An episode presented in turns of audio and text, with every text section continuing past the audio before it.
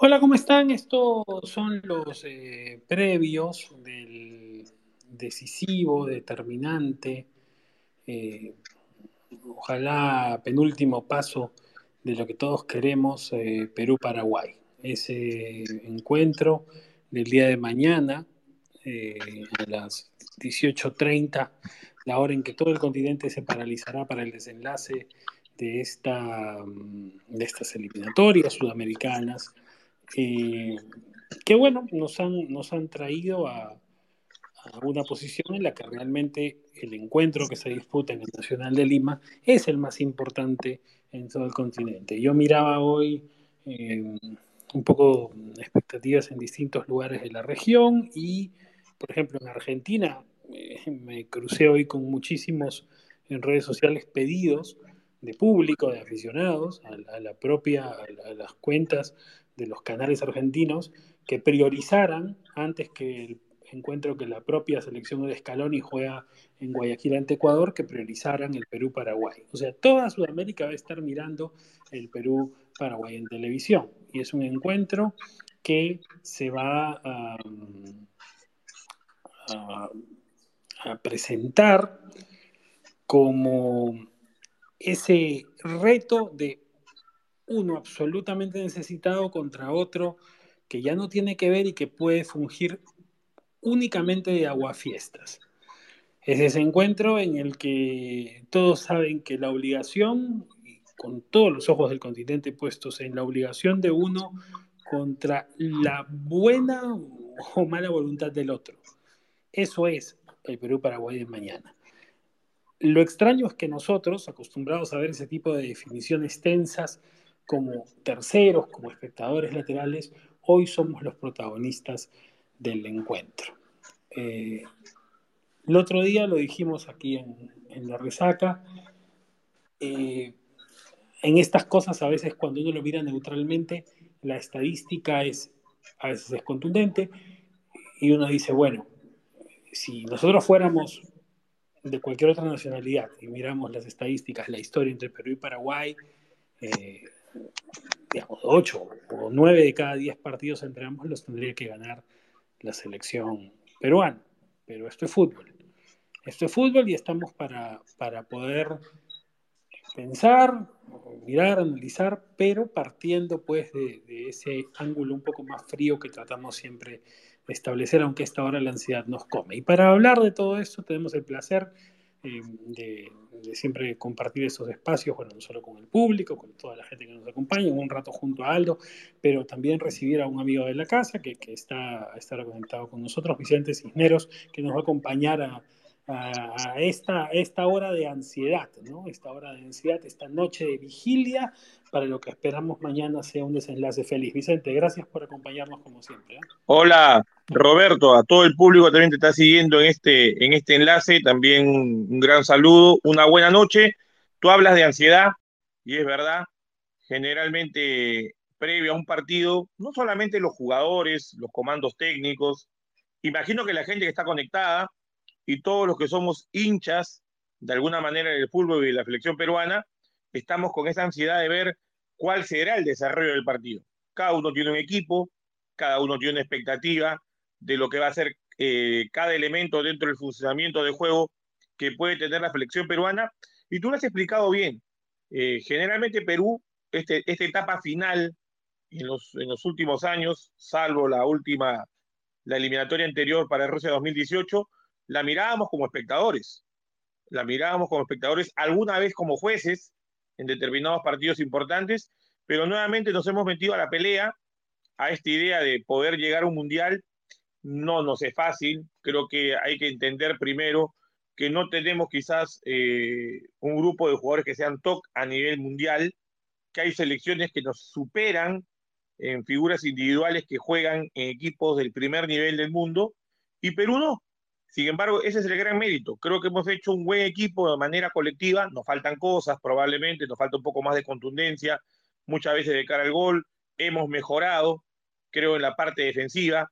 Sin balón hemos trabajado mejor, me parece, en las últimas tres o cuatro fechas eh, dobles que se han dado de eliminatoria. Y eso nos ha llevado a ponernos sin, sin Paolo, sin Farfán, que no son eternos, todavía a pelear la posibilidad de Roberto de llegar al Mundial. Es verdad, ¿no? Eh, creo que a ratos es eh, también aterrizar eh, dónde estamos hoy, Vicente, y, cómo nos hubiéramos visto hace un año y, un poco más, o casi, ¿no? Cuando empezó la, eliminatoria, un poco más de un año, y, y bueno, si nos imaginamos que íbamos a llegar a marzo de 2022, no solamente con la chance de pelear ahí en la última fecha y ser el equipo que puede meterse al quinto lugar, sino eh, sin nuestros principales referentes de toda esta camada, ¿no? Sin ellos o ellos ya dando el paso a otros, ¿no? No sé si lo habríamos podido imaginar hace un año y medio. Fíjate que me puse a pensar eso, ahora que estabas un poco reflexionando el tema. Hace un par de meses, me parece que mm, antes del partido en Quito contra Ecuador y después cuando perdimos dos partidos seguidos luego de la Copa América que perdimos en Bolivia y en Buenos Aires, hay momentos que Perú estuvo octavo, noveno, penúltimo, en algún momento superados hasta por Bolivia en la tabla de posiciones, y uno veía lejos la posibilidad de que Perú se recupere de cara a una pelea por clasificar al Mundial. Eh, en algún momento hemos sido escépticos de que se dé esto, eh, pasaba por varios factores y después se dieron, eh, es difícil, creo que es histórico, Roberto, tú y tu grupo de, personas que, que, están en De Chalaca, que hacen un trabajo excepcional, no solamente en el análisis, sino creo que también en la parte estadística. No recuerdo que un equipo peruano en una eliminatoria haya enlazado, me parece, cuatro victorias consecutivas, por ejemplo, que se dio en algún momento, o tres o cuatro victorias consecutivas para ponerte a tiro de, clasificación. De verdad que también hemos tenido una pequeña, una, pequeña brecha, ¿no? Porque después de aquella victoria en Barranquilla hemos perdido cinco puntos de seis. No solamente ganamos el punto en Lima con Ecuador, que también pudimos perder el partido, y hemos caído el otro día en Montevideo. O sea, también cuando se da este, este escenario de quedar en el cuarto lugar con clasificación directa, después tenemos un pequeño rebalón y volvemos a zona de repechaje. Pasó también para el Mundial de, Rusia 2018. Pero yo sí creo que hay un gran mérito. Hay un, gran mérito porque nos recuperamos en un momento clave de la eliminatoria, porque ya no teníamos a Paolo y a Farfán en su mejor momento. Nuevamente apareció la Padula, creo que Cueva, creo en la en el conversatorio anterior que tuvimos previo el Perú-Ecuador sabíamos que Cueva era irreemplazable y hoy también puede generar la palabra eh, o el nombre de André Carrillo también como un nombre de un jugador de características que no tenemos otro igual o parecido y vamos a tener que buscar innovaciones para, para esa posibilidad de, reemplazarlo. Entonces, creo que yo le doy un gran mérito a esta campaña de Perú porque sin tener grandes jugadores y, e inclusive sin que nuestros mejores jugadores estén al 100%, y pongo el nombre de Yotun en la mesa, eh, me parece que seguimos con esta idea de poder mañana, derrotando a Paraguay, estar en, jugando en junio en repechaje. Entonces, ese es un mérito del comando técnico de Ricardo Gareca, que le ha dado a este grupo de jugadores un funcionamiento colectivo que ha hecho que superemos en números a selecciones que tienen mejores eh, figuras individuales. Yo creo que en esa línea, por ejemplo, esto que hablamos de la renovación, quizá Gareca lo tenía más claro que el promedio de la afición. Yo no sé si es porque un poco la personalidad de Guerrero, de Farfán, hace que los, que los hayamos seguido viendo jóvenes siempre, ¿no? desde el propio apodo de Farfán, que es Foquita, ¿no? Que Foquita por su tío, por Roberto, ¿no? Pero, digamos, tiendes a, verlo como un joven que ya no es, ¿no? y, creo que un poco a la afición le ha costado asimilarlo, pero creo que el técnico lo tenía muy claro, ¿no? Y, sin duda, claro, ahí hubo momentos importantes en esta eliminatoria, como la posibilidad de asimilar a la Padula, luego eh, traer a Ormeño, la emergencia de Valera, ¿no? Para poder buscar renovación en ese ataque que era el gran dolor de cabeza de todos, porque esto lo teníamos todos claro desde Rusia, ¿no? Eh, desde incluso el momento en que tuvimos el problema con Guerrero antes del Mundial de Rusia, estaba claro que nuestros problemas eran de renovación de ataque, ¿no? Y, y claro, porque al final nosotros podemos eh, siempre decir y ver a los delanteros. Es cierto que hoy día en el mundo del fútbol, Vicente, los futbolistas eh, los jugadores duran más que antes, ¿no? Ya, o sea, digamos, un tipo de 35 años hoy ya está en la madurez, ¿no? Los 35 son como los 30 de antes, ¿no? Que los 30 eran la madurez. Antes un jugador de 35 era un jugador veterano, ¿no? Hoy un jugador de 35 es un jugador maduro. Eh, y tiene que ver con la mejor preparación física. Pero nosotros sabíamos, creo que los que estamos metidos en el fútbol sobre todo, sabíamos que ya era imprescindible hacer esa renovación. Y creo que el técnico siempre lo tuvo eh, claro, y me parece que allí ha radicado uno de esos méritos, ¿no? La posibilidad de reinventarse sobre la marcha, una eliminatoria con un calendario más compacto, fruto de la pandemia, y poder ser competitivo para llegar a la, posición en la que Tú sabes que eh, ese tema, no me la quiero dar de, de pitonizo en su momento, pero terminó el Mundial de Rusia 2018, cuando tuve oportunidad de comentar en, en Gol Perú temas de selección, e incluso también en las redes sociales, eh, puse la frase, ¿no? Paolo y Jefferson no son eternos. Y sabíamos que en algún momento de la próxima eliminatoria, que es esta, que estamos jugando, se iban a ir o no iban a tener los minutos que uno quisiera. Y era, es lógico. Y, tú hablaste un poco, hay jugadores como Lobatón, Carlos Lobatón, que, que creo se retiró en un gran momento, casi con 40 años, el mismo Cazul en Cristal, que son ejemplo de, profesionalismo, pero fueron, son jugadores que no tuvieron lesiones tan, tan graves como las que han tenido Farfán y, Paolo Guerrero en su momento. Entonces, eso les ha pasado factura a los dos delanteros más importantes que ha tenido el fútbol peruano en los últimos, ¿qué? 20 o 25 años.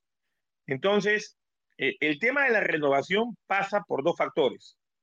Eh, no se trabaja bien acá a nivel integral en menores, no hay una política deportiva que pueda incentivar a que los clubes peruanos se preocupen y tenga la mentalidad, como en otros países de Sudamérica, que hay que invertir en menores el dinero suficiente para tener buenos formadores y luego nosotros podamos exportar jugadores, vender jugadores a Europa, como lo hace Uruguay, como lo hace Argentina, como lo hace Brasil, como lo hacen la mayoría de países sudamericanos. Nos hemos quedado en el tiempo en eso.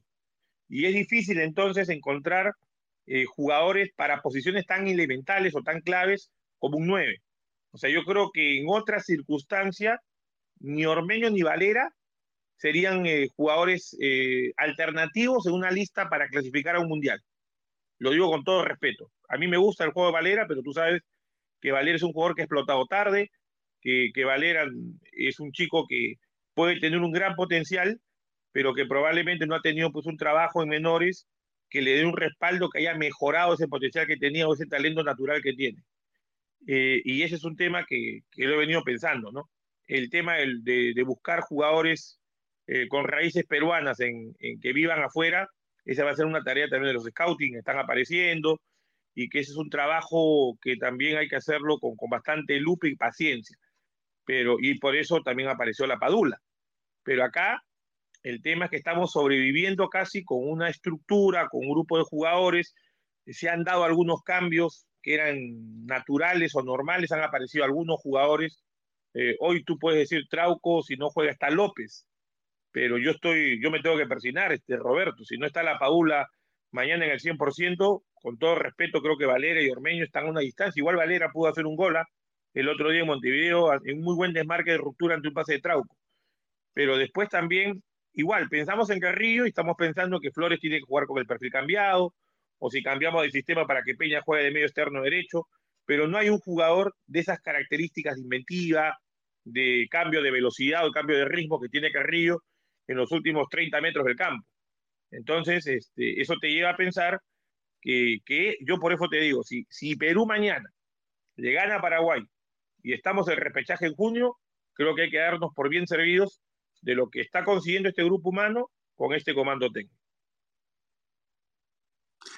Sin duda, queremos aprovechar este, este, espacio y estos previos, eh, queremos aprovechar la presencia de Vicente para desgranar lo que tácticamente pueda suceder mañana en ese enfrentamiento. Pero antes de entrar a los nombres propios, a por supuesto las complejidades que tácticamente impone la ausencia de Carrillo, las ausencias también en Paraguay, hay un tema, Vicente, que tiene que ver con el, concepto que hay. Eh, alrededor del partido, que tiene que ver con esa necesidad imperiosa que tiene uno de los dos equipos de ganar y otro, el otro protagonista del encuentro, que puede venir a turistear si quiere, o si quiere puede venir a guardar la fiesta, o si quiere puede venir a hacer un mero comparsa.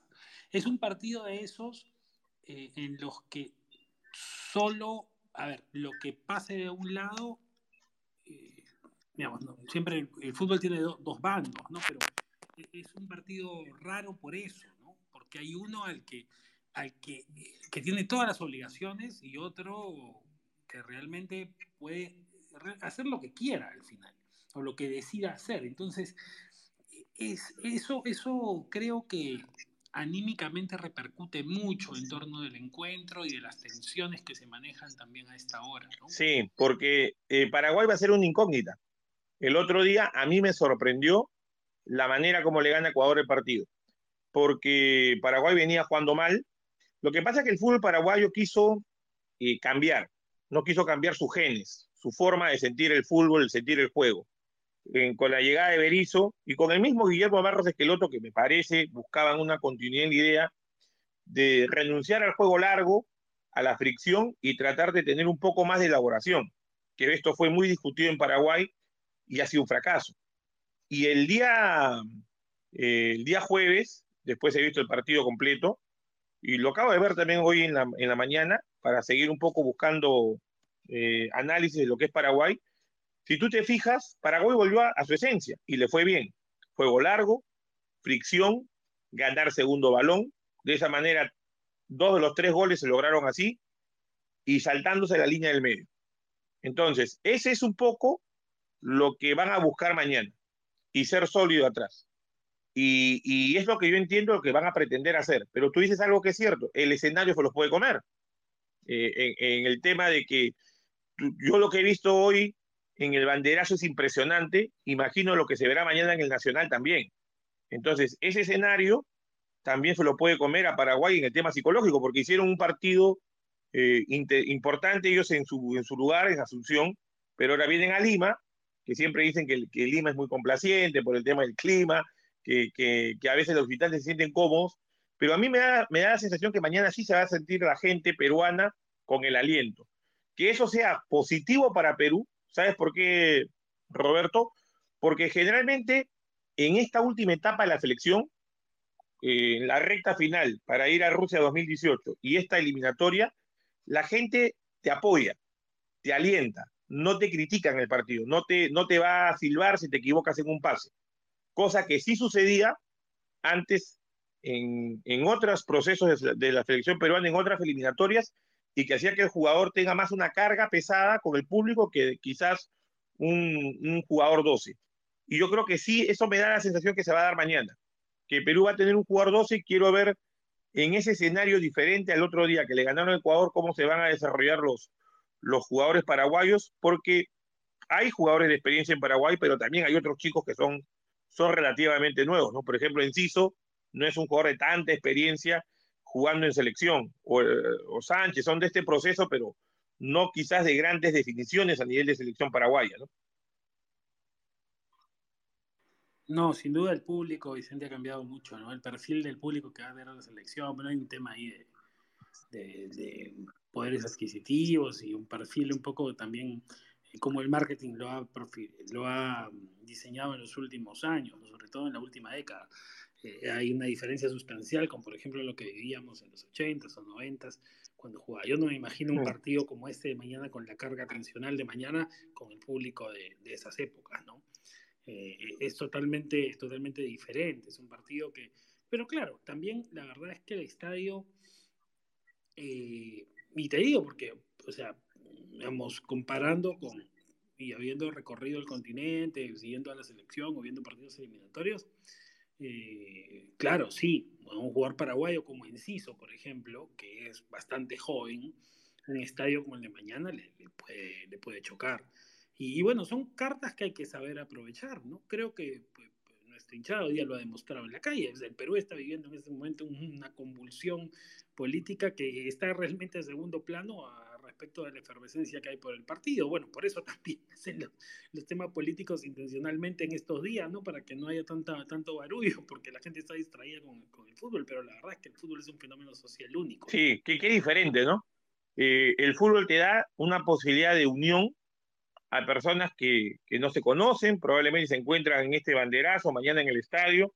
O sea, puedes unir a gente de otra religión, probablemente de otra ideología política, pero el fútbol te da esa posibilidad de estar unidos en este momento, cosa que no, no se da pues en, en el quehacer político del país que estamos, que estamos tan divididos y que hoy están eh, todavía en un, en un, debate de vacancia, ¿no? Entonces, eh, me parece, yo, yo veo el ambiente muy, muy positivo para Perú, muy positivo. Eh, lo que pasa también, y ese es un poco el temor, que cuando se dan todas las condiciones para Perú, a veces nos cuesta. Recuerda que le ganamos a Colombia y llegaba el partido para, como para consolidar el cuarto lugar y empatamos con Ecuador. Es verdad, sin Cueva, sin la Padula, y lo hablamos contigo ese día, era muy complicado ganarle Ecuador porque perdías a tu 9 y a tu 10. ¿no? El jugador, el jugador más desequilibrante de la eliminatoria. Mañana vamos a perder a un extremo. O sea, yo todavía confío que Cueva sea el jugador que, que nos dé esa diferencia, ese plus para ir al Mundial. Ya Cueva el otro día fue anulado por un gran lateral, como es Araujo, que con buenas y malas artes lo impidió que, que Cueva tenga desequilibrio individual, pero mañana ya cuando hablemos un poco de los duelos individuales, si parte por izquierda, porque quiero ver si parte por izquierda, o va a jugar de engancho, juega por derecha, porque eso, eso no lo tengo tan claro todavía, pero si partiera en el lugar que se siente más cómodo en este momento y que está desarrollando mejor su juego, que es extremo izquierdo, ya la función es hacer la diagonal y quedar casi como un segundo delantero, el, que lo va a marcar inicialmente es el Sicario, ¿no? El Sicario Rojas de, de River Plate, pero yo creo que, Araujo es más jugador que Sicario. Entonces, y, por ese lado de ir a espalda de André Cuba, Cueva pueda tener espacios para el desequilibrio. Justamente, y aprovechando que también se suma Aldo aquí a la, conversación, quería, Vicente, plantear la, las dudas tácticas puntuales principales que tenemos mañana, para mañana. La primera es la del millón, digamos, ¿con quién nos convendrá reemplazar a Carrillo? Y evidentemente ahí lo que salta a la, mente de todos es que Gareca es un tipo de eh, vestuario sólido, que no, además arriesga tanto por lo desconocido, sino que se suele amparar en lo que él mejor maneja y evidentemente en lo de Flores y la reubicación de Cueva, como mencionaba, surge como primera opción. Pero claro, se ha dicho mucho, ¿y por qué no confiar en Costa? ¿Por qué no, de repente también se barajó con esta posibilidad de, de, de que Lora estuviera, eh, de que Lora estuviera ensayando un poquito eh, una eventual titularidad, se pensaba, ¿no? De repente Advíncula a la época de Marcarián puede tirarse por el extremo derecho. No sé, de repente porque esto que dices de Cueva es importante, me parece importante, Vicente, que lo pongas en la mesa, ¿no? Eh, que, que, digamos que, que Cueva se desempeña mejor por ese lado que corriendo. Sí, yo, yo creo que el mejor Cueva, el mejor Cueva de, esta, de estas eliminatorias sudamericanas ha sido partiendo por izquierda sé que la gente se ha quedado también con la imagen del Cueva enganche, del Cueva detrás del punta de Paolo, cuando se jugó la eliminatoria pasada y algunos partidos de esta. Pero yo tengo la sensación que el mejor Cueva que veo en esta selección es partiendo de la izquierda con la, función de tirar diagonales, de no quedarse estacionado por la izquierda, sino que eso es lo que le pasó a Montillo, que se quedó muy estacionado por izquierda, cuando lo mejor que él hace es esa pequeña diagonal para jugar a espalda del medio centro rival, delante de los centrales y sacar de la zona lateral derecho. Que eso lo hace muy bien y eso liberaría el espacio para que pase por espalda Trauco, como ha pasado alguna vez o cuando jugaba López. Entonces, eso creo que lo hace bastante bien. Si lo cambio a la derecha y lo mando a Flores a la izquierda, le estoy quitando esa idea de y esa posibilidad de que él tenga el campo con el perfil cambiado tenga toda la cancha para él. Si yo lo tiro a la derecha, le estoy quitando, eh, como él, él es ese perfil, lo estoy encerrando más contra la línea, me parece. Y si juega libre, yo considero que Peña no es tan rápido para jugar por derecha. Tú hablabas de una variante que es importante, ¿no? Yo, me yo después te voy a dar la mía, pero hablaste de Advíncula Lora. Primero que Advíncula no, de, no está al 100%, creo que por el tema que está golpeado. Si yo juego Lorac víncula, sucedería algo muy parecido a lo que Perú planteó contra Colombia, que perdimos 3 a 0 en Lima, y que fue muy criticado eh, que Advíncula juega de extremo. No sé si lo recuerdas, que el día que perdemos 3-0, una, de Una de las críticas fue que Advíncula jugó de extremo. Lo puede hacer bien o lo puede hacer mal, pero yo sí veo una desventaja en Advíncula jugando tan adelantado. O sea, Advíncula tiene conducción larga en la parte técnica, él despliega mejor viniendo de atrás. Creo que él tiene, por la potencia que tiene, más posibilidades viniendo de frente, perfilado al arco, mirando el arco rival y recorriendo, no sé, pues 40, 50, 60 metros. Si tú lo pones para un recorrido menor, primero que no es tan hábil en espacios reducidos, no es tan hábil si tiene que recibir de espalda, le cuesta, y, eso impediría un poco ver el mejor Advíncula, que me parece contra sus cosas que a veces tiene, que es un poco atolondrado y, que le cuesta tener un poquito más de visión de juego. Eh, yo creo que cuando él hace un buen partido siempre es viniendo de atrás con la potencia que tiene y, que por ahí le liberen el espacio, ¿no? Que traten de jalarse al lateral que juegue en esa zona para que él pueda pasar, ¿no? Ahora, Vicente, yo coincido contigo en el tema de, de, que Cueva le va mejor ir por la izquierda y demás, pero ahí mi pregunta y mi duda, y, recuerdo que con Aldo, Aldo recuerdo que lo conversamos en su momento, es qué hacemos con Flores a, en ese caso, porque Flores, cuando va a la derecha, eh, no lo ha estado haciendo tan bien. Aldo, acuérdate, cuando hablamos después del partido con Uruguay en el estadio, en ese after party, lo decíamos, ¿no? Es ese cambio que ya desde el Mundial de Rusia, Gareca promovía que los Carrillo y Flores intercambiaran el extremo, no estaba siendo tan feliz y, y más era lo que terminaba que creo que la intención en su momento, porque en el Mundial lo hacía Gareca con la intención de confundir a las defensas rivales, eh, intercambiar a los extremos, aquí estaba confundiendo más a los propios jugadores y desubicándolos, ¿no? Sí, eh, no sé si ahí también está Aldo, ¿no? Que parece que iba a intervenir Aldo, un abrazo también para él. Eh, antes de que intervenga, porque como lo dejé, lo, vi medio, se quedó un poquito en el, momento, yo te quería apuntar eso. Yo, yo sí recuerdo que Flores no hizo un buen partido con Uruguay en Lima, jugando con el perfil cambiado. Es verdad. Después, tuvo opciones de gol en la anterior eliminatoria contra Argentina, creo que se perdió dos opciones de gol porque le quedó para su perfil derecho y no pudo definir bien.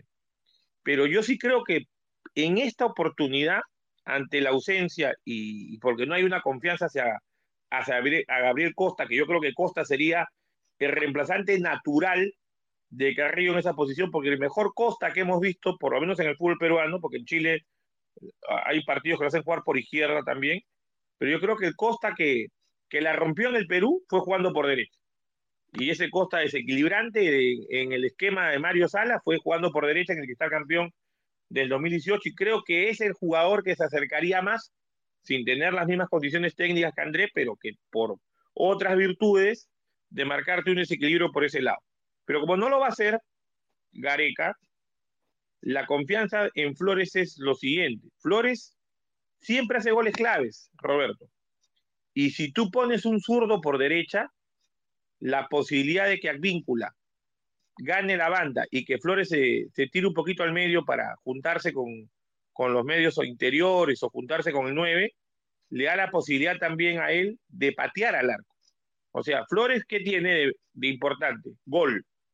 Él puede, con las diagonales de derecha hacia el medio, encontrar el espacio para patear al arco y darnos lo que nos está faltando. Nos está faltando tener más contundencia. Y dentro de los jugadores de la selección que tienen más gol hoy son Cueva y Flores y, la Padula. Vamos a sumar a la Padula que es el 9. O sea, si tú ves la tabla de goleadores y, e históricamente, ya al no estar Paolo, de los últimos seis o siete años de todo el proceso Gareca, son Flores y Cueva los jugadores que tienen más goles en la selección. Entonces, si yo lo pongo por derecha, le doy esa opción a orejas de pegarle al arco.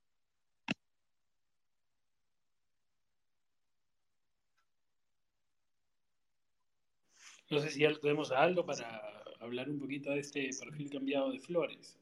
Sí, ¿qué tal, Roberto? Un placer, Vicente, efectivamente. Un saludo a toda la gente conectada al Spaces.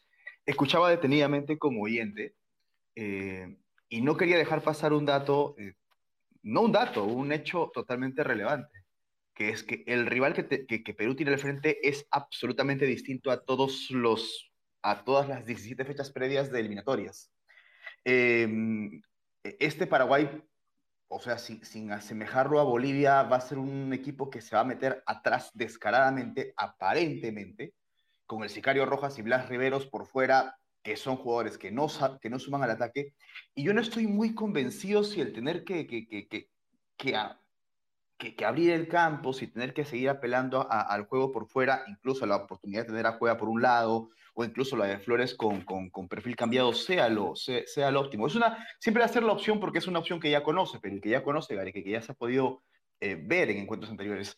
Pero por alguna razón siento que este partido, desde lo emocional, desde, desde todo punto de vista, partiendo por el hecho de que Perú tiene absolutamente todo que perder, eh, que Paraguay, valgan verdades, llega a este encuentro con absoluta motivación y si pongo en la balanza el tema, el tema psicológico, de repente Paraguay llega mucho más tranquilo.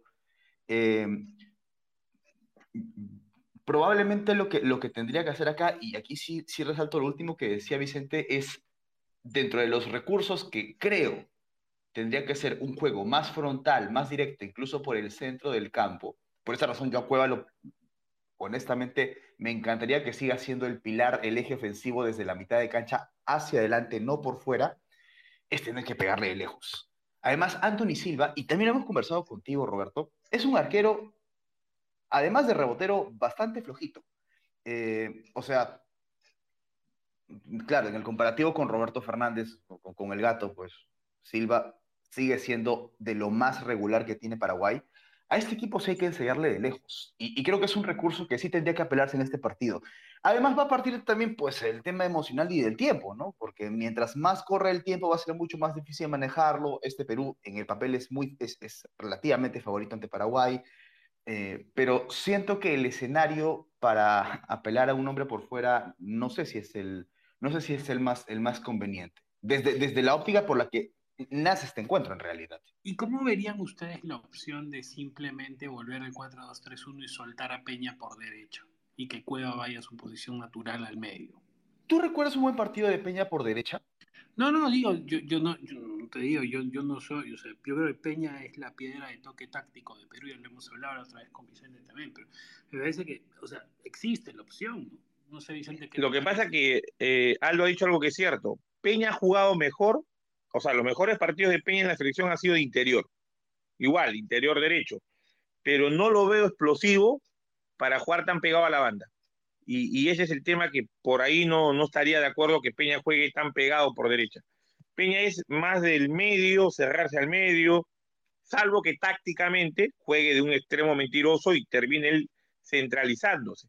Lo que pasa es que Peña no está en su mejor momento yo te digo, yo era un convencido de Peña después de ver la Copa América del año pasado. O sea, lo mejor de Perú en esa Copa América era tener a Peña y a Yotun de interiores que tenían mucha elaboración para los tres de arriba, que eran Carrillo, La Padula y Cueva.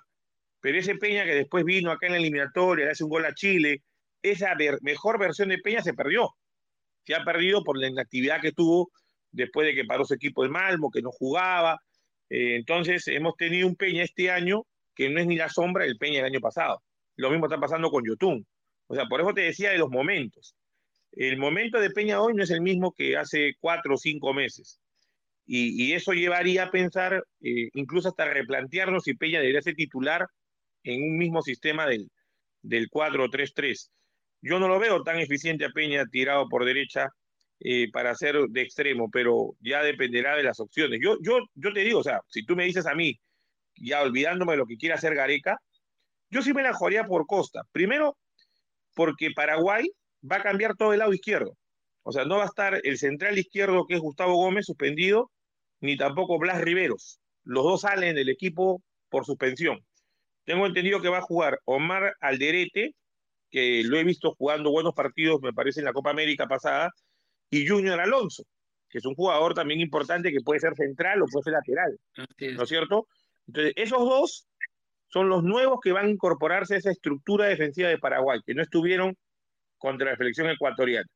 Y hay que ver de qué manera le podemos hacer daño.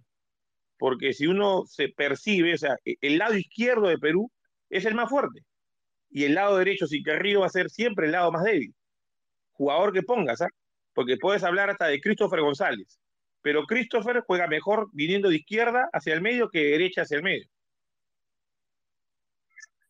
Eh, justamente, Vicente, ese es el tema que quería traer yo a colación ahora porque, claro, hablaron de la configuración de la defensa paraguaya que me parece fundamental mañana. Yo la última información que tengo eh, de Paraguay para el día de mañana es Anthony Silva, de primera mano, lo último que sé de, colegas paraguayos que han estado cerca de la selección, ¿no? Y la defensa, Robert Rojas por derecha, el sicario, Fabián Balbuena, que va a pasar a ser el estandarte ante la ausencia de Gómez, Omar Alderete, que se incorpora, y Junior Alonso por izquierda. Entonces, aquí hay un tema importantísimo. Van a tener Paraguay a dos zagueros centrales eh, normal, o digamos, de, naturalmente centrales, que son el Sicario Rojas y Junior Alonso, ubicados de laterales. Porque tanto Rojas como Alonso son originalmente centrales.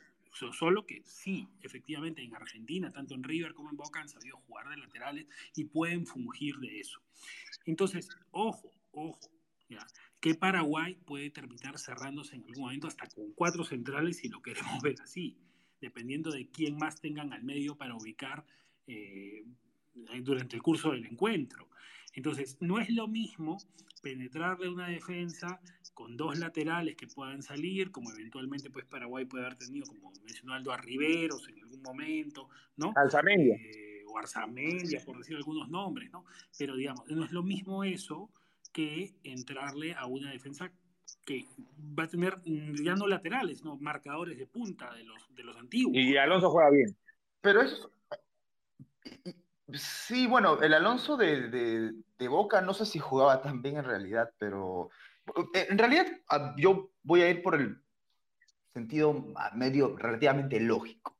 Si son centrales jugando de laterales, por el contrario, creo que mi primer, mi primer bullet en mi libreta es ir a encararlos, o sea, porque tienen el cerebro de centrales y, bueno, van a, ellos son los que generalmente dan los pasos hacia atrás. O sea, van a comenzar a retroceder cada vez que venga, no sé, pues eventualmente cualquier jugador de Perú que, que aparezca por la banda, sea Costa, incluso González. Es más, este, es más, hasta el mismo Peña, pese a cuestionar que juegue por fuera. Pero o sea, es ahí cuando nace la oportunidad eh, de, que, de que en realidad Perú sí puede salir a, atacarlos directamente y de manera frontal. Si aparece, si, si aparece esa opción de Alonso por, por un lado y, y, y, el, y Sicario Rojas por el otro, genial, yo muy de avance, voy incluso con un 4-1-4-1 ofensivo. Eh, creo que es una buena oportunidad. Aldo, Aldo, paréntesis breve que no tiene nada que ver con el fútbol, pero bueno, trasciende el país. De Chalaca no hablamos de política por principios editoriales, pero hay que decir que creo, al respeto a todos los que nos están escuchando, que la moción de vacancia se rechazó en el Congreso, 55 votos a favor, 54 en contra y 19 abstenciones. Informó. Sí, por favor. bueno, esa información es importante igual. Mira, estaba observando lo que, y escuchando lo que hablaban ustedes.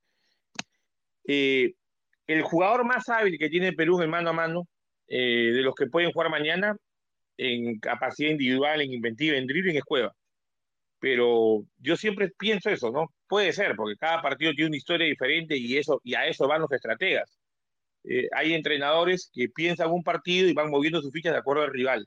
Yo a Gareca lo veo más tradicional, ¿no? Que mantiene uh, lo que le va bien, lo mantiene y, y, y, si Cueva, por ejemplo, le rinde mejor por izquierda, es difícil que lo cambie por derecha. Pero si uno quiere ver, si uno cree que Junior Alonso puede ser potencialmente el lado más débil porque han cambiado ese lado y que juega al derecho y Alonso es cambiar el, bloque defensivo de Paraguay en relación al partido con Ecuador, bueno, tendría que caer Cueva en esa zona, ¿no? Que es el que puede jugar entre líneas, el que puede meterse entre el central y el lateral, el que les puede crear problemas. Porque yo sí veo, y, es algo que es notorio en la selección peruana, o sea, si tú ves los mapas de calor, ves por ahí los, las, estas gráficas que hacen las, los que analizan en la parte estadística los partidos, el lado fuerte de Perú colectivamente es el izquierdo, es el lado que elabora más. Cuando tú juntas a Yotun, a Trauco y a Cueva, ese es tu lado fuerte, el de elaboración, que va a ser tus cambios de frente para la sorpresa que son Carrillo y Advínculas y Trepa. Ellos son los que te van a generar la sorpresa cuando haces un cambio de lado pero generalmente lo que se produce más por Perú es el juego por elevación por izquierda y de repente la velocidad por derecha con una sorpresa de un cambio de frente. Al no estar André, tienes que cambiar todo eso. Entonces ahí me genera un poco la, lo que va a ser el, dilema de Perú. Ya hemos probado, haciendo historia, de los últimos partidos de Perú sin André Carrillo, porque hemos jugado sin él. Contra Colombia perdimos 3-0. Jugó doble lateral, Corso Advíncula. En La Paz perdimos 1-0 sin Carrillo. Partido que jugó Costa de extremo por derecha. El de Argentina en Buenos Aires jugó Raciel García, me parece, de extremo derecho, con el perfil cambiado. O sea, se han dado varias, eh, varios nombres. O sea, debe ser el puesto que cuando Carrillo no juega, más se ha rotado jugadores. Y generalmente no nos ha ido bien. Eh, analizando eso, a ver si ustedes me ayudan algún partido más que nos haya ido bien sin Carrillo eh, jugando en esa posición. Sí, bueno, en Carrillo el partido que ganamos fue a Chile, no en Lima, pero digamos, este, sí, esa fue la fecha triple que no lo tuvimos. Después perdimos en La Paz y en, y en Buenos Aires sin Carrillo. Y Careca siempre optó por Flores. Ahora, eh, mirando a Paraguay, eh, claro, eh, lo que sigue después de esa defensa de cuatro centrales acomodada es Cubas de ancla, bien definido. Supuestamente, bueno, teóricamente es 4-3-2-1 con los dos Richard, con Ortiz y con Sánchez, que tuvieron un buen desempeño el otro día ante Ecuador. Los Romero abiertos, ¿no? Los dos Romero, Ángel y Oscar, y Enciso como una especie de punta, porque realmente es, no es un 9 neto, es una especie de falso 9 Enciso, o quizás Sebastián Ferreira que podría ir por Enciso. También se habla de, de la posibilidad de que Medina entre por Oscar Romero o que Oscar Romero volantee más y Ángel entre como segundo punta. Bueno, ahí Paraguay ya definirá en la parte ofensiva cómo puede pararse, ¿no? Pero eh, lo cierto es que Perú va a tener que entrarle no solamente esa defensa de cuatro, sino también ese sistema de Cubas y los dos Richard, que creo que son en este momento, Vicente, de lo mejor que tiene Paraguay, o por lo menos lo que ha mostrado en estos partidos, el crecimiento tanto de Richard Ortiz. Sí, y bien técnicos, ¿ah? ¿no? son jugadores técnicos, tanto Sánchez y Ortiz. El otro día contra Ecuador jugaron cuatro, me parece casi un 4-1-3-2, y tenías a Morales que se lesionó y a Enciso de puntas, y después ya entró el, uno de los mellizos, ¿no? que entró que es Ángel. Ángel Romero y, y, la idea de Paraguay fue un poquito, como te decía, el juego largo, el ganar el segundo balón, que es lo que Perú seguramente va a intentar contrarrestarlos, porque eh, volvieron un poco a su idea original.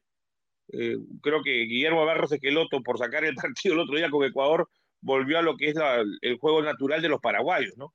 Que es eh, tirar el balón largo, salir a achicar el espacio, ganar el segundo balón y de esa manera llegaron los goles pero no tienes Almirón. O sea, ellos tenían un jugador talentoso por izquierda como Almirón, que hoy no está, eh, perdieron a, uno de sus dos delanteros que, que era Morales, y este Enciso es zurdo. O sea, es un delantero zurdo, Julio Enciso. Entonces, eh, yo veo a Paraguay un equipo que si va a venir a replegarse, lo que pasa es que yo a Guillermo Barros Esqueloto, siguiéndolo en Boca, nunca lo he tenido como un técnico defensivo. Claro, era Boca también que siempre tenía que tener cierto protagonismo. Más allá que los grandes, los grandes resultados de Boca Juniors han sido pues con técnicos eh, que han jugado más a esperar y contraatacar, ¿no? Como el, como el Toto Lorenzo en una época y Bianchi. Pero Barros Esqueloto tenía otra filosofía de juego. Entonces no lo veo que sea tampoco un entrenador que se meta tan atrás a esperar y contraatacar. Tanto. Sí, no es Berizzo tampoco, ¿no? Que digamos que pregonaba otra cosa más bielcista, pero sí, es verdad, pero me hizo verse Esqueloto, o sea, te digo yo como hincha de, de Lanús lo he gozado, ¿no? En, en, un equipo que tiene que ser un poquito más, quizás un poquito más eh, cuidadoso que Boca, y sí, pues siempre ha tenido esta idea de por lo menos jugar con dos hombres abiertos, ¿no? Eh, que, que, que, vayan a, a abastecer al punta. ¿no? En la época que él estaba en la Nújula, al punto del el tanque Silva, si juega con un 9 bien definido, ¿no? Eh, digamos, siempre reclamón, eh, siempre, siempre reclamón. Sí. Bueno, eh, yo creo que también, yo creo que sí, lo que sí creo e insisto, porque lo dije el otro día y lo, lo, lo hago hincapié, creo que a Perú le ha venido muy bien que Paraguay llegue a Lima después de haber ganado algo con Barros Esqueloto, porque si venía este último partido sin haber sumado nada, si Ecuador ganaba el otro día, por ejemplo, iba a ser una mochila pesada y una necesidad de Paraguay de, de jugarse mucho más acá, ¿no? Porque ya era, digamos, eh, traer un nuevo técnico y que se despida con pleno de derrotas de la eliminatoria iba a ser un tema más pesado, ¿no? Sí, esa es una verdad. Eh, puede llegar más tranquilo también y, más distendido, que eso nos puede beneficiar. Yo tengo que, analizar también el, el tema del, de cómo va a generar juego Perú, ¿no? eh, en los últimos partidos de este año, siento que Yotun, mm, por ejemplo, el otro día en Montevideo, uno revisa el partido y en el mejor momento de Perú, que fueron los primeros 40 del partido, antes del gol de, Uruguay, era un Perú que tenía a Uruguay alejado del arco de Galese.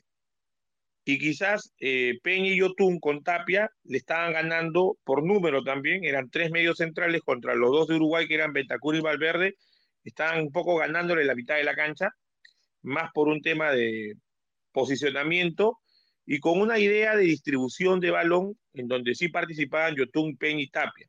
Pero ¿dónde va mi discusión?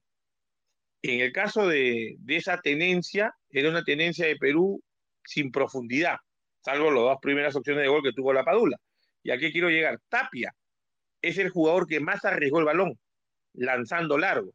O sea, era Tapia que buscaba los cambios de frente a Carrillo, Tapia que intentaba profundizar con, con la Padula, y Yotun no te metió un pase entre líneas. O sea, eh, Yotun, que su característica son los cambios de frente, con su visión de juego que tiene, el pase entre líneas, el pase en profundidad, no lo hizo.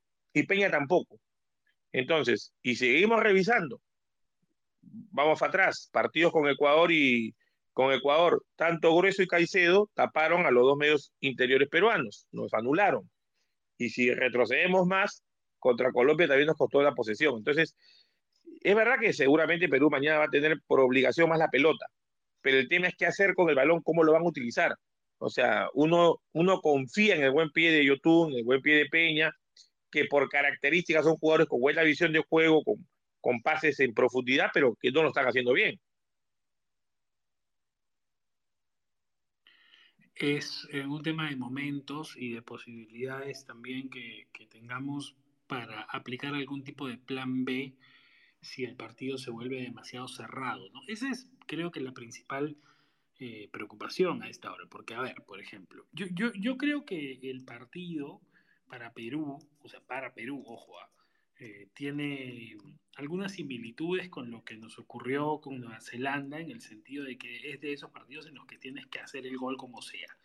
Y tratar de, vas a salir desesperado por hacer el gol lo más rápido que se pueda. Con Nueva Zelanda lo encontramos relativamente rápido, ¿no? O sea, no, no, no en el inicio, pero lo encontramos relativamente rápido, en el primer tiempo, eh, en una, digamos, eh, jugada bastante eh, ímpetu, ¿no? De decir, ya, como sea, vale, vamos a empujar, pero ojo que Perú, por ejemplo, contra Nueva Zelanda, Gareca casi mandó casi dos, no solamente a Farfán y a Ruidías metidos en el, en el ataque, neto, sino que Polo y Cueva estaban básicamente en función de delanteros y encima tenías a Flores jugando junto a Tapio, o sea, eran casi cinco hombres, pero, o sea, de verdad, o sea, ese día Polo y Cueva eran casi, eran como cuatro delanteros, Perú contra Nueva Zelanda. Eh, y no, claro, a ver, acá hay una diferencia sustancial, o sea, Paraguay no es Nueva Zelanda. Paraguay no es Nueva Zelanda, es un equipo al que puede salir a acosarlo de esa manera. Eh, o mejor dicho, puedes acosarlo, pero no va a, asimilar ese acoso como lo podría haber asimilado Nueva Zelanda. Eh, entonces, em, digamos, eh, sí me, intriga saber con cuánta gente vamos a salir a atacar netamente mañana en un partido en el que otra vez lo único importante es empujarla dentro del arco. Y e, esa es mi, mi pregunta, o sea, ¿cuánta gente vamos a tener en función neta ofensiva desde el vamos? Roberto, ¿tú te acuerdas del gol de Farfán a Nueva Zelanda, justamente haciendo ese paralelo, ese, ese contraste? Eh, Minuto 28. Claro. Habían tres en el área, de, habían tres peruanos en el área de Nueva Zelanda. Tres.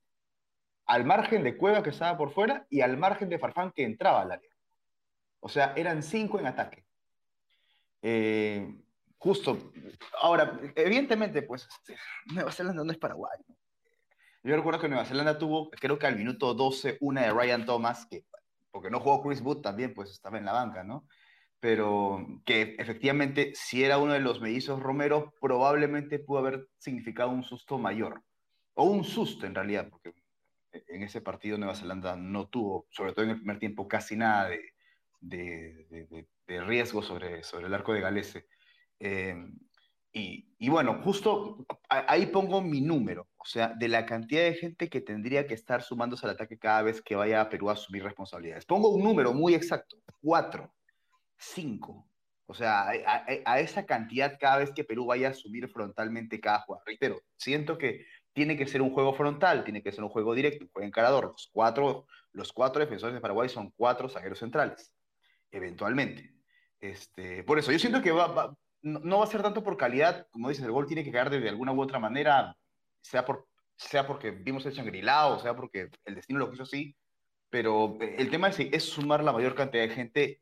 Siento que matemáticamente tienen que ser cinco los que estén en cada jugada ofensiva y no menos de eso. Lo que pasa es que cuando tú hablas de, de lo que es el ataque posicional de un equipo, generalmente eh, cuando vas un poco viendo las ideas de los entrenadores, cuando un equipo es equilibrado, siempre terminan siendo, generalmente, porque hay acciones que puedes sumar más jugadores o, tener en un contraataque vas a tener menos jugadores, pero por lo general son cinco atacando, cinco defendiendo. Sistema que sea, la idea es tener cinco atacando, cinco defendiendo. Cuando ya eres un equipo mucho más ofensivo y atrevido, te vas con seis, te vas con siete al ataque. O sea, esos equipos que son súper agresivos ya te marcan pues una diferencia a nivel mundial, ¿no? Que ya van con seis, siete jugadores, sí. Pero pero esperando el equilibrio, ¿no? O sea, lo decía, lo decía básicamente porque en el último tramo de las acciones, cada vez que Perú tenga que asumir responsabilidades, no va a tener que bajar de esa cifra. O sea, yo siento que eh, eh, en esta clase de partidos, el, equipo local va a tener que asumir con mucha más gente en ataque, y en realidad ha sido justamente el paralelo que no tuvo Perú en los partidos anteriores. O sea, obviamente alejándose del partido en Montevideo en el que solamente estaba Cueva y La Padula, eh, siento que acá cada ataque va a tener que tener mínimo esa cantidad de gente pensando en ataque. Es más, probablemente lo que vaya, lo, que vaya a suceder o lo que tendría que pasar es que, es que Advíncula, Lora o, este, o Trauco, López, que, quienes sean titulares van a tener que ir los dos al mismo tiempo. Entonces, creo, creo que por ahí va mi, mi, mi, posición respecto a cómo tendría que asumir Perú en cuanto a cantidad y no tanto por equilibrio la responsabilidad ofensiva, con cuánta gente. O sea, cuán Claro, tú paras a tus dos centrales en la mitad de la cancha con Tapia.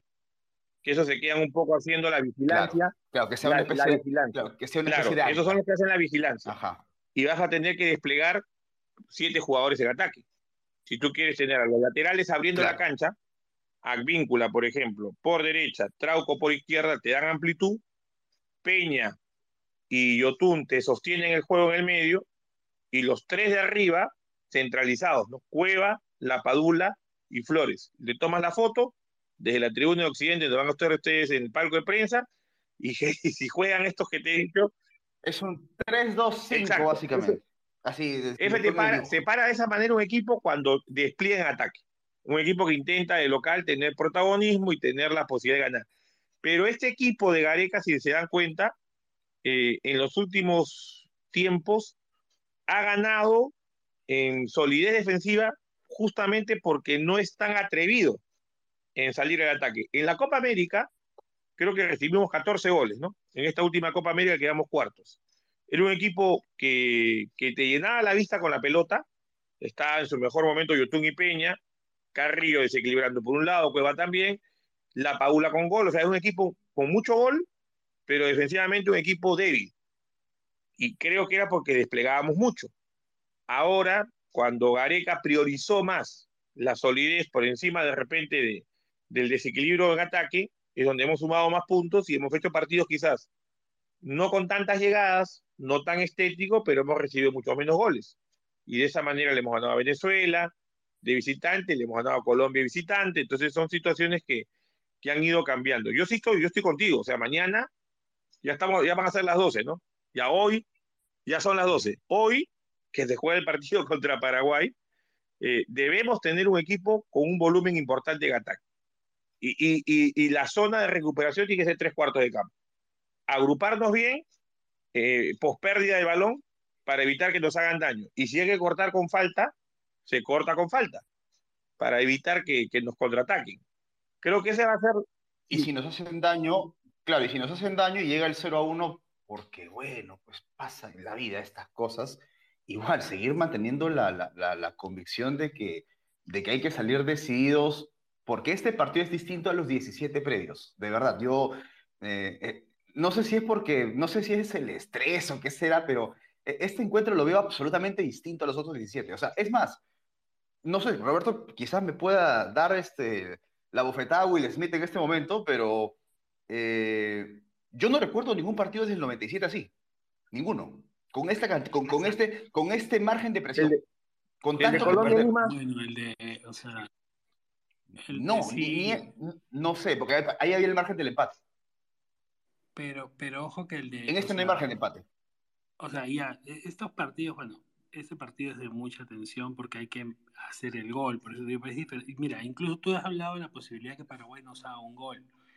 Y yo te digo, incluso a, a mí, no sé, o sea, más que eso me preocupa que Perú eh, se demore en hacer gol, porque por ahí te meten uno, entonces dos, puedes hacer tres, no sé, si estás lanzado al ataque lo puedes hacer. O sea, yo, a ver, fuera de todas las consideraciones que hemos hecho, seguimos haciendo aquí todos y creo que eh, dibujamos en el Perú es hoy en este partido favorito sobre Paraguay es superior a Paraguay. O sea, debería, si lo juegan 10 veces, Perú debería ganarlo 8 veces por todo lo que está, digamos, en juego, por, por el presente, por la situación de cada equipo y demás. Perú debería salir ganador, digamos, en, un contexto normal, pero no, esto es fútbol. Entonces, lo que pasa es que, claro, allí, a mí, les digo sinceramente, no sé, puede sonar un poco ilógico lo que diga, pero me, más que si nos hagan gol o lo que sea Perú o lo que pasa, me preocupa que Perú se demore en hacer gol.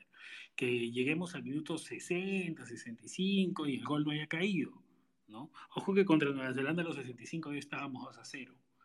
Y repito, este partido tiene la similitud con el de Nueva Zelanda puntualmente en que lo único que importa es empujar la pelota al arco rival. El resto, eh, o sea, aquí sí cabe empujarla como sea, tiene que, no sé, si la gente se tiene que meter a la cancha empujar la pelota, el recoge bolas, lo que sea, hay que hacerla porque la pelota tiene que entrar al arco de Paraguay. Todo lo demás que podamos hablar es secundario. Y además añado una variable importante, que ya la hemos vivido el 2017 contra Colombia, que es lo que pasa en otras canchas. Y en ese sentido, yo también, así como les dije hace un rato que Paraguay, digamos que, que Paraguay haya ganado, me da cierta tranquilidad que haya ganado el otro día y no venga con tanta obligación también me tranquiliza un poquito saber que ante cualquier eventualidad, los dos rivales que tenemos directo tienen partidos nada fáciles. Y no son favoritos, creo, para ganar sus partidos. Ni Chile contra Uruguay en su propia casa, ni Colombia menos de visita contra Venezuela, me parece. Para mí Venezuela con Colombia es, eh, Venezuela es un clásico con Colombia. Venezuela incluso ha, ganado partidos en Colombia en eliminatorios. Entonces hay una rivalidad eh, por su cercanía geográfica, por su historia, donde generalmente Venezuela se crece jugando contra Colombia. Y Caracas es una zona difícil, es un estadio complicado, es el Olímpico. va a ser en Puerto Ordaz. Este partido, ¿ah? este sí, pero, pero, se han agotado ah, las entradas. Estás, hablando que hay una gran expectativa. Y lo de Chile-Uruguay, eh, yo considero que Chile es un equipo que probablemente estéticamente a mí me agrada con la pelota, pero en esta etapa con las artes siempre ha tenido problemas defensivos que le han costado partidos a Chile. Y, hablando de Perú nuevamente, eh, yo considero que Perú es un equipo, o sea, los mejores goles de Perú que se han dado en esta eliminatoria y en la misma Copa América del año anterior es de contraataque.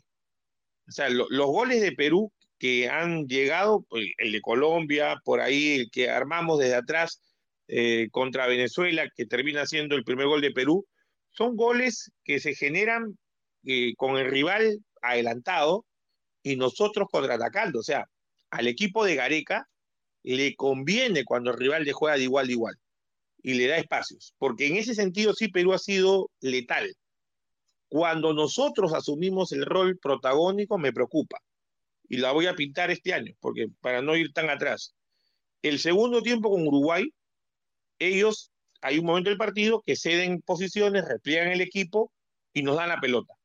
Tenemos el dominio territorial y generamos solamente una, una llegada, que es la de, la de Trauco con, con Valera, porque después yo creo que el, gol, este, este tan discutido gol o no gol, al final es una idea de centro de trago que se le metió el balón al portero uruguayo. Eh, pero después nos cuesta, o sea, nos cuesta la generación de opciones. En contra Ecuador y Lima también. O sea, aquí, aquellos equipos, por eso que está la, ese es la, lo peligroso de Paraguay, que nos puede hacer un partido largo con el 0 a 0. Y, no veo, y ese es el problema, no veo una banca en Perú que te haga cambiar la historia de un partido. Eh, eso nos está pasando. Que la vez pasada con, en Barranquilla sí, porque entró Flores, y Flores te da gol. El empate con Ecuador también te lo da Flores. Pero si Flores va a ser titular, ¿quiénes quedan como alternativas? Porque los partidos, si se presenta un partido largo, apelamos a Christopher González como una opción, después este Valera, Ormeño, que no son tan confiables, porque hay que ser realistas, no nos han dado pues goles importantes en, en esta, no nos han dado goles, mejor dicho, en esta eliminatoria, y, y para de contar, o sea, si está Costa ahora por la ausencia que arriba en la lista de, de 23, puedo confiar en que Costa quizás me dé una cosa diferente, porque lo que tiene Costa así de bueno es uruguayo, de nacimiento, que es un jugador agresivo. O sea, puede jugar bien, puede jugar, puede jugar mal, pero él va, choca, fricciona, o sea, tiene eso.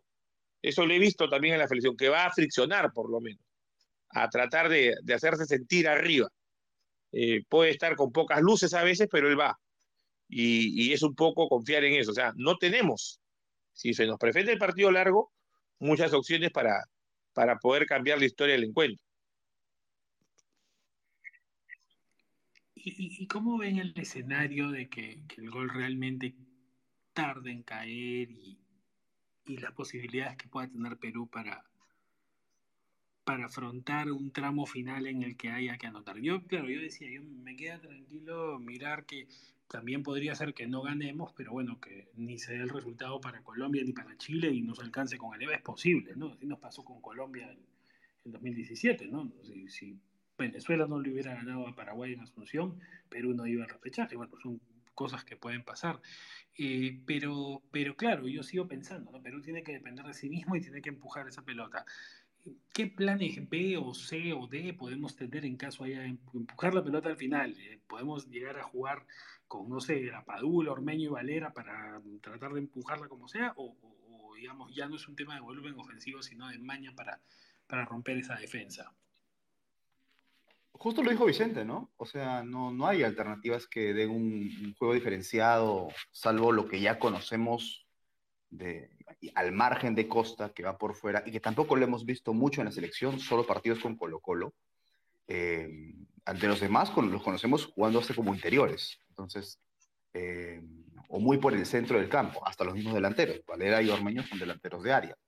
Bueno, Valera en el playa jugaba de, ala, ¿no? Pero en fin, este, eh, sí, no, o sea, la, opción que dices, Roberto, es básicamente la, ap aparentemente la única opción que va a existir si en caso llegamos pues al minuto 71, 72 con el 0 a 0 en el marcador, que es meter a dos, tres delanteros y obviamente vamos a perder la órbita, ¿no?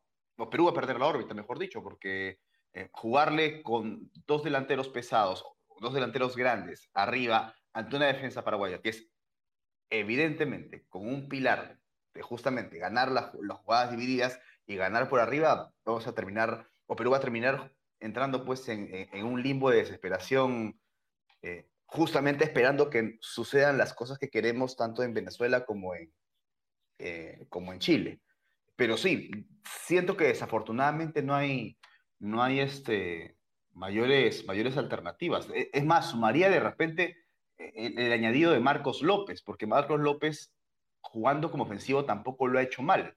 Si bien ya tiene eh, eh, la, la, posibilidad de hacer mucho, un, un, mayor recorrido, eh, siento que también es un jugador que suma en lo técnico eventualmente para, para tener una apuesta más por fuera. Pero ya ahí se dejó de contar. Me parece que Vicente cambió de cuenta en, un momento. No sé si estamos bien. No, sí estamos, sí estamos. Estamos nuevamente. Ah, ya, ok, no, no sé cómo cuenta. Pero bueno, eh, eh, la verdad es que sí, pues eh, López podría haber una opción de desborde, podría haber una opción diferente. Eh, yo creo que va a tener que ponerse la carne en el asador allí y ver qué cosa podemos hacer para, para poder eh, llevar el partido ante un eventual clima. Me gustaría poder manejar los ánimos como Nueva Zelanda, como un gol temprano. Quien no quisiera eh, tener esa situación, ¿no? Igual, eh, yo creo que el, tema final, digamos, eh, que hay detrás de este partido y de todo lo que hay que manejar en torno a este partido es que, claro, en este, en este reto de acostumbrarnos a competir que tenemos como fútbol peruano, que es un, fútbol que no ha estado acostumbrado por generaciones a, a ser protagonista, a tener éxito, ¿no? Es un, digamos, en este reto de acostumbrarnos a competir, tenemos que entender que hay partidos que siempre se deben ganar. Este es uno de esos partidos que se tienen que ganar. Este partido se debe ganar, este partido se debe, eh, se debe sacar adelante, se tiene que poder resolver, digamos, eh, ese, eh, tener la gente con jerarquía y en ese sentido eh, Aldo, me parece que hoy tenemos ya gente con, este tipo de circunstancias encima, tenemos gente con, con jerarquía, con, digamos, con, recorrido, con, experiencia en estas cosas. Y mañana es cuando los galones van a saltar más a flote, ¿no? De los jugadores peruanos que ya tienen experiencia en estas cosas. Sí, de acuerdo, de acuerdo. No estamos, no estamos en 2001, no estamos en, en 2013. O sea, no, no es la época en la que Perú estaba último en la tabla de posiciones de Sudamérica, eh, apelando justamente a jugar la antepenúltima fecha solamente por el honor ante Uruguay. Eh, sí, es, es distinto, es distinto. Pero igual, nuevamente, pongo el escenario. Yo no recuerdo un partido con, estes, con estos síntomas de presión en 30 años, no recuerdo, no, no, no en 20 años. No recuerdo ninguno, así, así, con esta, con esta mecánica. Ni siquiera el de Nueva Zelanda o el de Colombia. Realmente es, es, distinto, desde todo punto. No, pero sí creo que la ansiedad contra, contra Colombia y Nueva Zelanda podría ser un poquito más. La verdad es que esta es diferente. Pero, pero, tú, en serio, tú en serio crees que hay un escenario viable en el que se pueda repetir, sobre todo por los resultados de afuera, que seguramente se, se, hablará después, ¿no? De Venezuela y de, y de, Santiago y de Chile. O sea, no lo sé, yo siento que, a ver, al margen de todo, yo siento que Colombia sí es más que Venezuela y sí puede ganar la Venezuela. Y, Chile y Uruguay se van, a, se van a llenar de amarillas, se van a romper a patadas, pero Chile tiene Vidal y eso es un recurso. Entonces, eh, no sé, yo en, en, ese sentido no, no estoy tan eh, no estoy tan a gusto con este escenario. Yo la verdad que espero que, un partido así eh, no, digamos, nos dé siempre la posibilidad de, aprender a que a veces hay que ganar. O sea, yo, creo que el fútbol peruano tiene que aprender ese tipo de cosas si ya queremos sostener en el tiempo un protagonismo y no volver a caer en la nebulosa de, de más de tres décadas sin, sin, mundiales. ¿no? Hay que aprender a resolver este tipo de partidos. Y, y, partidos en los que tienes a veces las circunstancias favorables. ¿no? O sea, sí entiendo que hay una costumbre de mirar al costado y cómo eh, va en las otras canchas y demás, pero creo que en este caso a Perú le tiene que importar, Vicente, lo que, lo que puede hacer Perú, ¿no? Fundamentalmente. Claro, porque depende, o sea, si ganas, depende de ti, ya no depende de... Es diferente lo de Colombia, y lo de Chile, porque ellos sí dependen de otros resultados. Nosotros, ganando, nos olvidamos de lo que pase en, Caracas y lo que pueda pasar en Chile con el partido versus Uruguay. Siempre uno cuando habla de fútbol tiene los cuatro componentes en la cabeza, ¿no? Lo técnico, lo táctico, lo físico y lo psicológico. Este es un partido, por las circunstancias, que es una definición, que es el último partido de, la, de las eliminatorias sudamericanas, de tener ya que conseguir tienes, se, pone servido todo para llegar al éxito de, estar en el repechaje y después tener un partido más, en donde lo mental juega mucho. Ustedes hablaban un poco que a veces no interesa el cómo en este partido, sino lograr el, objetivo. Entonces hay que jugar con mucha agresividad y eso es importante, salir a, presionar. Yo creo que Perú no puede ser un equipo pasivo de, esperar de esperar presionar en tu propio campo, no, hay que salir a buscarlo porque va a ser muy difícil que, Paraguay salga. Porque si yo lo invito y lo atraigo a salir, a salir, de repente no me va a salir Paraguay con tanta gente, va a ser precavido. Entonces la idea es eh, tener un punto de agresividad que, estoy buscando en la cabeza un partido que se haya jugado así en Lima, porque con Chile que, ganamos 2 a 0, me parece que Chile tuvo en la primera media hora más la posesión, eh, tuvo más la pelota, Perú le costó el partido y, se le dio el gol a Perú gracias a una eh, jugada también importante de Cueva en ese partido y se abrió el partido para Perú después. Ya después Perú fue superior. Pero así estaba buscando partidos local donde Perú haya sido muy agresivo y no encuentro. ¿eh? No encuentro un partido que Perú haya tenido esa posibilidad con Bolivia, ya, eh, pero con un rival débil, ¿no? Ni siquiera con Venezuela. El único partido que yo siento que Perú salió a arrollar, que lo superó en todos los aspectos y lo pasó por encima, fue a Bolivia en el primer tiempo, de los que hemos jugado en Lima. Después no tengo un partido en cabeza. Es cierto.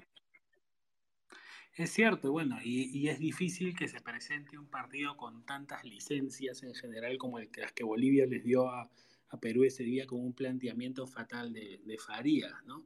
Eh, que fue demasiado arriesgado, demasiado atrevido para, para venir a jugar así, que en los primeros minutos quedó clarísimo, ¿no? Que, que, lo iban a pasar por encima con tanto regalo por los costados. Ahora, pensando en partidos pasados, como hoy, en la, hoy por la mañana me, llamaron de, de, Paraguay, de la 970, y, y, hablábamos un poco de recuerdos, ¿no? Y me tocaron el tema del 93, que inevitablemente para los que hemos vivido eso, lo, está, ¿no? Está en la mente, ¿no? Un partido en el que Perú no tenía nada que hacer y Paraguay, claro, Paraguay esa vez en realidad teóricamente tampoco tenía que hacer, porque nadie tenía en los planes que Colombia le iba a meter cinco goles a Argentina, solo que durante el curso del encuentro eh, fue llegando la noticia de los goles de Colombia que, y eso puso a Paraguay en carrera, ¿no? Los paraguayos que tienen más memoria futbolística que los peruanos en general sí tienen eso también en la cabeza, sí siento que eso es algo que, que está allí, ¿no? Está ahí porque las revanchas en el fútbol siempre hay la posibilidad de cobrarlas. El 2017 Perú se cobró de la revancha de Chile en el 97 de la diferencia de goles ¿no? y se la terminó cobrando. Ahora no digo que Paraguay, los jugadores paraguayos van a venir ahora a Lima con la idea en la cabeza de cobrarse eso, pero, pero está en la historia también que alguna vez Perú lo amargó a Paraguay en este tipo de circunstancias. Yo lo recuerdo, ¿sabes por qué? En esa época yo empezaba en el periodismo deportivo, porque yo empezaba, yo he comenzado el año 1991. Estaba en ese partido en Radio Cadena y llevé un televisor pequeño. Oye, oye cómo suena. Sí, oye cómo suena, Radio Cadena. Tu fiel amiga.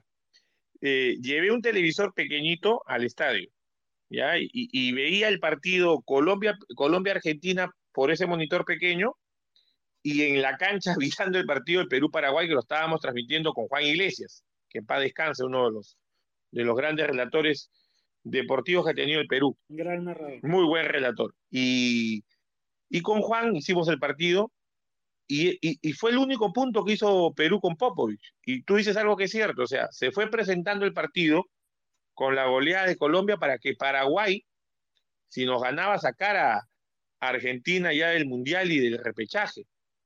Y en ese momento, eh, el partido nosotros lo empatamos en el segundo tiempo con gol de Soto lo empatamos en un partido que se dio un partido de ida y vuelta, un partido largo, de esos que, que fueron de muchos goles, porque quedó empatado 2 a 2 y le quitamos la posibilidad a un Paraguay de, de, buscar el repechaje para Estados Unidos.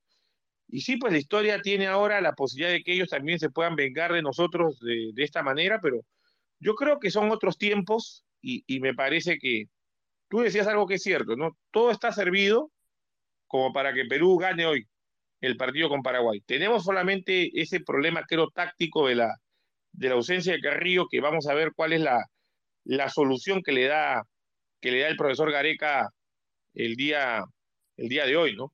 Si, si es como ustedes decían, que Flores esté por izquierda, Cuadra de enganche, que Peña se juegue más por derecha, pero igual, o sea, así como se dijo en su momento que Cueva era irreemplazable, yo creo que Carrillo también es irreemplazable en, en la estructura de juego de Perú, pero hay que buscar pues otra, otros matices, otras formas de, de llegar al arco rival sin, sin, la inventiva que tiene Carrillo. Sí, es cierto, es, ese es el principal reto para Perú, ¿no? O sea, sustituir a su jugador de mayor jerarquía, porque yo sí bien creo que Cueva es más importante para Perú hoy que nadie. Eh, creo también que ningún futbolista hoy tiene la jerarquía internacional que Carrillo le ofrece a la selección peruana. ¿no?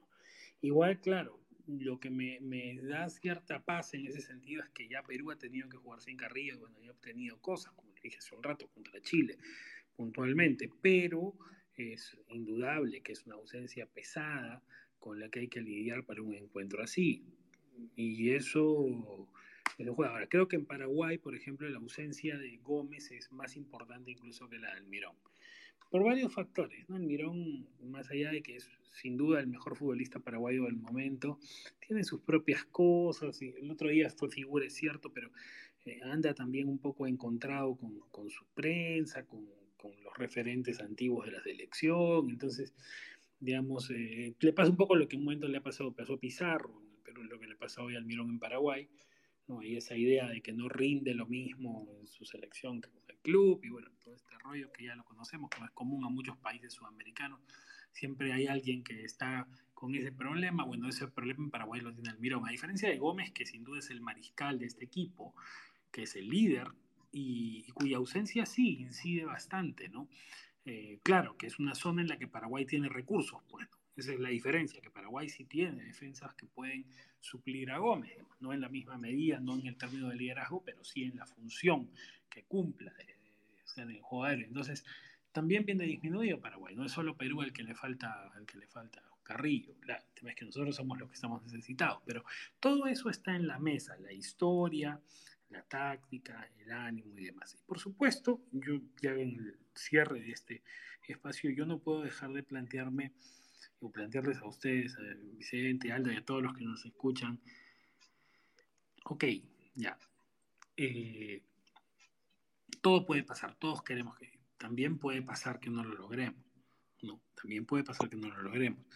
Eso creo que por supuesto no tendría, y esto con esto no quiero ser conformista ni nada, porque insisto que si algo es importante esta hora es ganar este partido.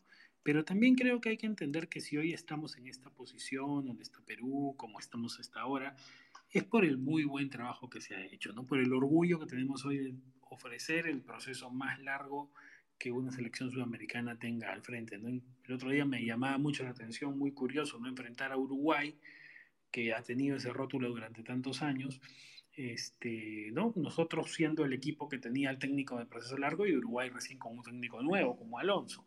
Pero bueno, eh, hoy nos toca eso, ¿no? Y si creo además que si hoy creemos, o sea, si hoy creemos que lo podemos lograr, es precisamente porque nos respalda ese proceso, porque nos respaldan automatismos que ya están desarrollados del tiempo que este equipo juega junto, porque nos respalda el conocimiento unos de otros y de lo que nuestro equipo puede ofrecer, ¿no? Creo que esa es, al final nuestra mejor carta para mañana es esa, ¿no? La solidez en el tiempo de una idea futbolística.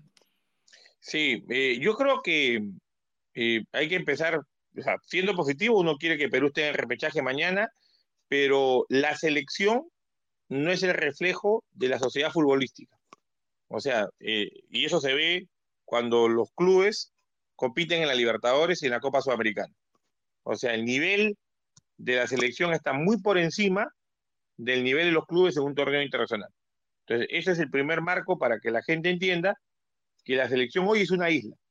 Creo que es una isla porque al final me parece que ese es el gran error del fútbol peruano, de la federación, de los clubes de nacionales, de no haber aprovechado la clasificación al Mundial de Rusia 2018. O sea, estamos cometiendo errores del pasado, ¿no? porque en los 70 tampoco eh, se aprovechó la tener tres mundiales en esa época, 70, 78, 82, para la mejora integral del fútbol peruano. Y caímos en ese abismo de tener más de 30 años sin ir a un mundial. Y ahora eh, Perú, si clasifica, va a ser pues una felicidad para todo el país, nos va a llenar de orgullo. Eh, si, mejor dicho, si vamos a repechaje y después clasificamos al mundial, vamos a estar felices con Qatar pero el fútbol de todos los días no cambia. O sea, ese es un tema importante. Y si nos eliminan, que no lo quiero, como peruano no lo quiero, pero si sucediera eso, seguramente la gente se va a replantear todo, ¿no? Y se va a cuestionar todo, porque así somos. Vamos a pasar de la, del sol a, la noche, ¿no? De la luz a la oscuridad. Y nosotros como periodistas tenemos que mantener un punto de equilibrio, ¿no? Yo creo que con mundial o sin mundial, tenemos que replantearnos muchas cosas en el fútbol peruano para poder crecer. Porque si no, esto, con esta generación que se va a ir, algunos más, porque ya hay jugadores también que están pasando los 30 años, un Cuevas no son eternos, vamos a tener que decir lo mismo que le hemos dicho a, a Paolo y a Farfán de repente para la próxima eliminatoria, que van a haber jugadores que no van a ser eternos también, este, y no vamos a tener piezas de cambio o, piezas que nos den la posibilidad de, renovar la selección. Y Gareca tampoco no es un mago. Yo creo que el trabajo de Gareca ha sido muy bueno, pero también pues eh, depende de lo, de lo, que le dé el, fútbol peruano, de los jugadores que él pueda tomar para seguir creciendo y desarrollando. Entonces, eh, a eso va mi reflexión, ¿no? Que con o sin mundial tenemos que replantearnos muchas cosas para mejorar de manera integral. ¿no? Sí, no, hay demasiado por hacer. Creo que hay cosas interesantes que se han hecho en estos años. La verdad es que igual el, gran problema es que, la selección sí, pues es una isla respecto de lo demás, ¿no? O sea, sí, eh, yo siempre recuerdo, ¿no? Haber hablado de esto antes, eh, mucho antes, el 2007, en alguna mesa redonda con gente del fútbol, en la que, bueno, se traía a colación la experiencia de, Guerrero, ¿no? Como, como un futbolista que había sido formado en el exterior, netamente, lejos de las, de las mezquindades del medio local y, que se hablaba, ¿no? Si pudiéramos encapsular a la selección, bueno, eso ha pasado en los últimos años, ¿no? La selección ha podido un poco, ¿no? Estar un poco ajena. Creo que también en la medida de, no solamente el tema, digamos, del comando técnico y demás, sino también de que los propios jugadores, pues, vienen principalmente del exterior, más allá de que haya una base también de los jugadores locales. Pero creo que se ha podido eh, mantener eso, ¿no? Y, eso, digamos, yo tampoco, pero no creo, sin duda, eso no es sostenible en el tiempo. Al final tú tienes que, que lograr que el fútbol sea parejo completamente parejo como industria, como sociedad, para poder tener un protagonismo sostenido, porque si no vas a estar hipotecado al tener una generación brillante. La peculiaridad, la peculiaridad es que a mí me parece que, y ahí está el gran mérito de, Gareca, es que esta generación, creo, Vicente Aldo, no, no ha sido puntualmente brillante, o sea, que incluso los, la generación anterior, digamos, la de Herrero, Farfán, porque ya Herrero y Farfán son un poco la anterior, o lo que quedó de la anterior, tenía más capacidad competitiva, digamos, más, más nombre, lo hemos visto en los equipos en los que han jugado en el exterior. Eh, la verdad, yo, yo soy muy sincero, o sea, digamos, después de 2014 yo creía que a Perú le venía una época todavía más oscura por la digamos, eh, falta de roce internacional de los jugadores, pero Gareca pudo conformar un camarín sólido, un vestuario eh, sólido. Por eso, cuando hablábamos hace un rato de, la capacidad de sustituir jugadores, por ejemplo, ¿no? Este tema de Flores, ¿no? Y cómo él, ah, como dirían los argentinos, bancaba a Flores a pesar de su mal momento. Eh, tiene que ver con que, bueno, se la jugó por un grupo y el grupo le responde. Entonces, eh, ahí es cuando se vuelve todo muy dependiente de la figura que eventualmente esté al frente. ¿no? Yo creo que, bueno, después del partido, después de lo que venga, yo, yo, tengo mucha confianza y creo que esto va a seguir. Yo creo que, que tenemos como hacerlo, tanto lo de, lo de mañana, sin duda, insisto, con el favoritismo de Perú, como lo de junio. También creo que, que tenemos como hacerlo y tenemos como, o sea, creo que Perú tiene hoy el tiene detrás todo el bagaje, ya no es, digamos, no es como hace cuatro años que estábamos con la ilusión de lograrlo porque simplemente creímos. Ahora tenemos algo que nos respalda, que es la capacidad de haber eh, salido airosos en situaciones difíciles. Bien lo dijiste, Vicente, al comienzo de este espacio. Hemos estado en esta situación, en esta eliminatoria, en una situación terrible en la tabla. Sí hemos estado en una situación terrible en la tabla. ¿Y por qué hemos salido adelante? Porque hay un proceso que lo respalda. todo es el, al final es el proceso, detrás es el proceso. Claro, es, es, el, es el trabajo acumulado, que te ayudó en los peores momentos a, a poder salir.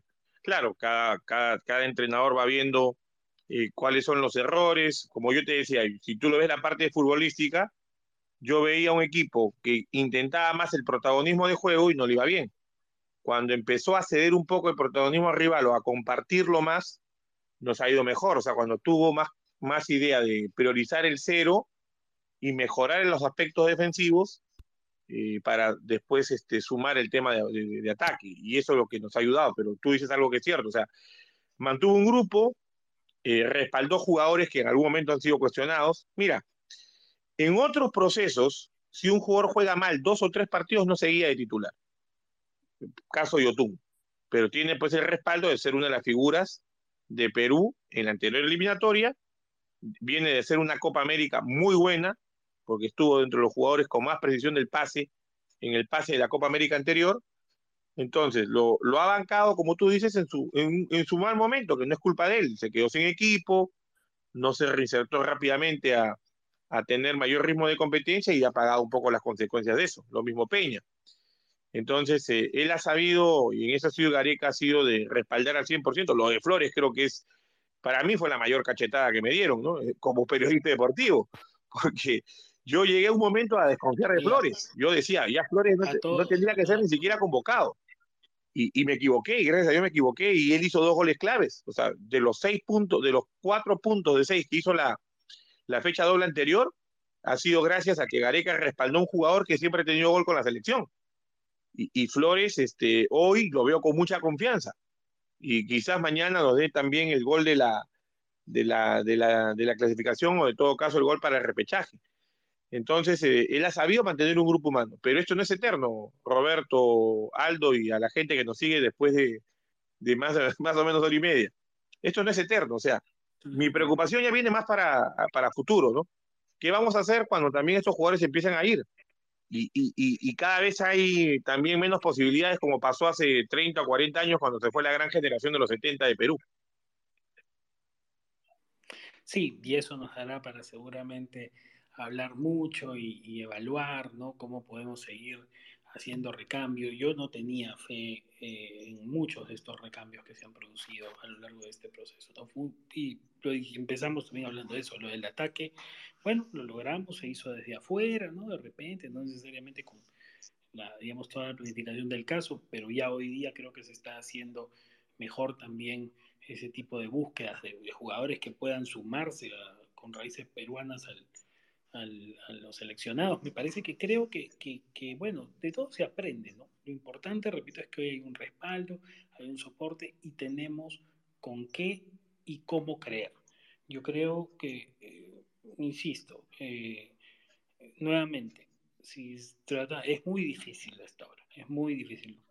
Medio mundo está despierto, la gente no puede conciliar el sueño, no pensar que cómo llegamos a mañana, pero insisto, pongamos este partido en manos de cualquier analista o espectador neutral de otro país del continente, de otro país del mundo, y te va a decir, bueno, muchachos, ustedes son favoritos, ustedes son los que deben ganar el partido, porque la historia lo dicta y el presente también. ¿no? A veces la historia no coincide con el presente, pero en este caso sí es así. Perú siempre le ha solido ganar a Paraguay acá, y Perú hoy día es más equipo que Paraguay, inclusive sacando las ausencias, Perú tiene ausencias importantes, Paraguay tiene ausencias importantes. Entonces, Perú es favorito sobre Paraguay. Deberíamos ganar el partido. Entonces, y me, ya en el cierre me gustaría que, digamos, que, todo el mundo eh, se quede con esa sensación de, tranquilidad, porque sé que, hay una ansiedad. Y repito, yo asocio esta ansiedad de, de la gente hasta ahora con la falta de costumbre del fútbol peruano de, de lidiar con el éxito. El fútbol peruano no está acostumbrado a hacer, está acostumbrado a ver éxitos ajenos, está acostumbrado a incluso adoptar como propios dramas ajenos, ¿no, Aldo? Pero, digamos, es, es, es creo que, que, parte del aprendizaje también a, a, que implica competir, ¿no? Lo asumo, lo asumo. Sí, es verdad. Es, es, es un escenario distinto para, para la costumbre que ya teníamos. Solamente un bullet final en medio de lo que pase mañana, al margen, no, de lo que pase hoy, perdón, eh, yo sí estoy satisfecho de que se haya podido romper con esa maldita cuerda del cortoplacismo, realmente. Eh, claro. A pase lo que pase. A, o sea, e, eso, esa, esa, misma teoría de las, de las cuatro fechas de Flores es la misma teoría de las cuatro fechas con Gareca. Eh, yo estoy muy... O sea, reitero, no sé qué pase hoy día, de verdad. Espero, espero estar llorando de alegría y no de tristeza, o lo que sea.